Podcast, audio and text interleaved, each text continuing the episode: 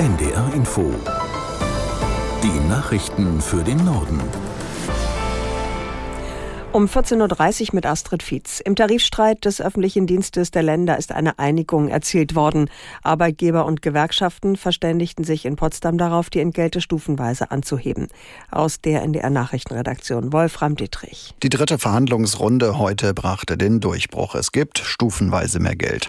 Zum 1. November 2024 einen sogenannten Sockelbetrag von 200 Euro und zum 1. Februar 2025 dann weitere 5,5 Prozent. Prozent mehr Geld. Zudem sollen die Beschäftigten eine Inflationsausgleichsprämie in Höhe von insgesamt 3000 Euro bekommen. Auch diese wird in mehreren Stufen ausgezahlt. In diesem Dezember sollen die Tarifbeschäftigten zunächst einmalig 1800 Euro bekommen, bis einschließlich Oktober dann jeweils monatlich weitere 120 Euro.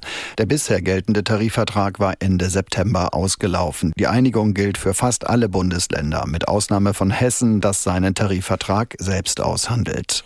Bundeskanzler Scholz hat die SPD zur Geschlossenheit aufgerufen, um dem Umfragetief der Partei und der Haushaltskrise zu trotzen.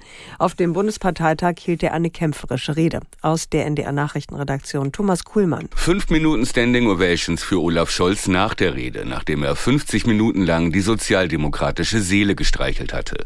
Er dankte der Partei für die Unterstützung und zitierte Helmut Schmidt, der Sozialstaat sei eine der größten Errungenschaften, die Deutschland je zustande gebracht habe dass da etwas gewachsen ist, was zur DNA, zum Selbstverständnis unseres Landes gehört, nämlich dass man nicht hoffnungslos aufgegeben wird, sondern immer wieder eine Chance hat, zurechtzukommen und für die eigenen Perspektiven zu kämpfen.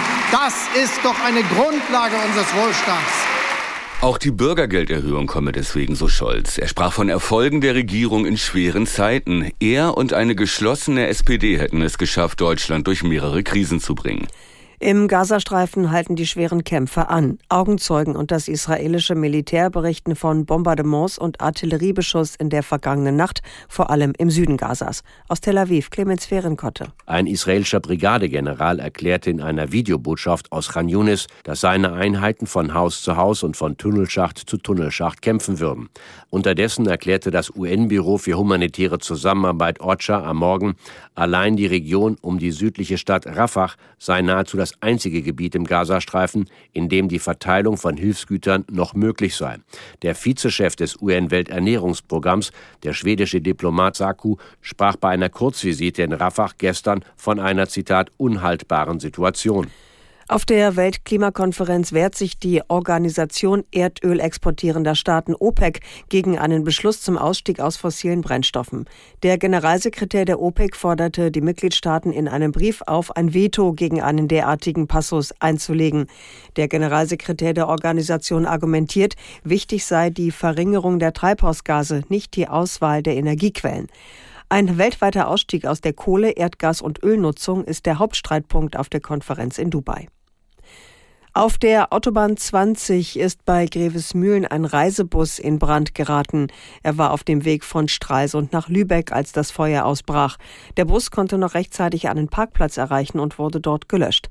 Der Fahrer und ein Fahrgast erlitten leichte Verletzungen. Das waren die Nachrichten.